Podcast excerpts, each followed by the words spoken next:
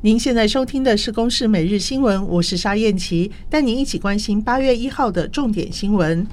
台中的彩虹眷村八月起将封村半年，进行加固工程。认养营运的厂商彩虹文创公司前天却带着员工覆盖墙面的绘画，声称版权是公司所有。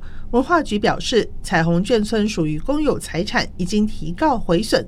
彩虹爷爷则说：“一辈子的创作都没有了，他很难过。”文创公司昨天拿出照片，证明许多画作都是他们画的，强调他们破坏的部分并没有动到爷爷的真迹。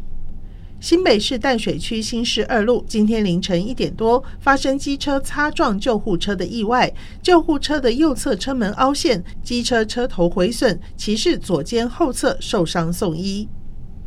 在台南举行的 U 十二世界杯棒球赛，中华队昨天晚上出战墨西哥，靠着五局上半安打连续攻势，攻下超前分，中场以三比一拿下胜利。目前的战绩是两胜一败。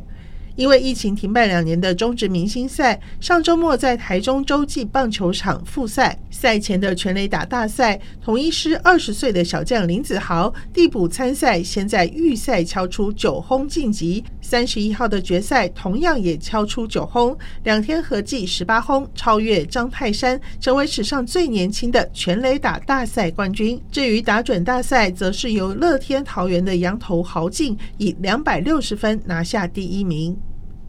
受到疫情的影响，台北市健身房两年半接连倒闭了十三家。市议员发现有健身房信托不确实，百分之十八以上的会员不在信托旅保名单，让超发会籍的会员成为消保孤儿。到目前为止，至少有一千三百四十三名会员没有收到退费，而遗失健身契约的会员也没有办法求偿。台北市体育局则说，将请健身房以及银行研议退款方式。中国房市烂尾楼停贷风暴，也有国人受到冲击。根据统计，国人可投资的债券基金中，多达两百一十四档持有中港房地产债券，持债比少则不到百分之一，高则将近四成。有十七档持有超过百分之十五。光是这十七档基金，国人总投资达到八点八九亿美元，大约是两百五十八亿台币。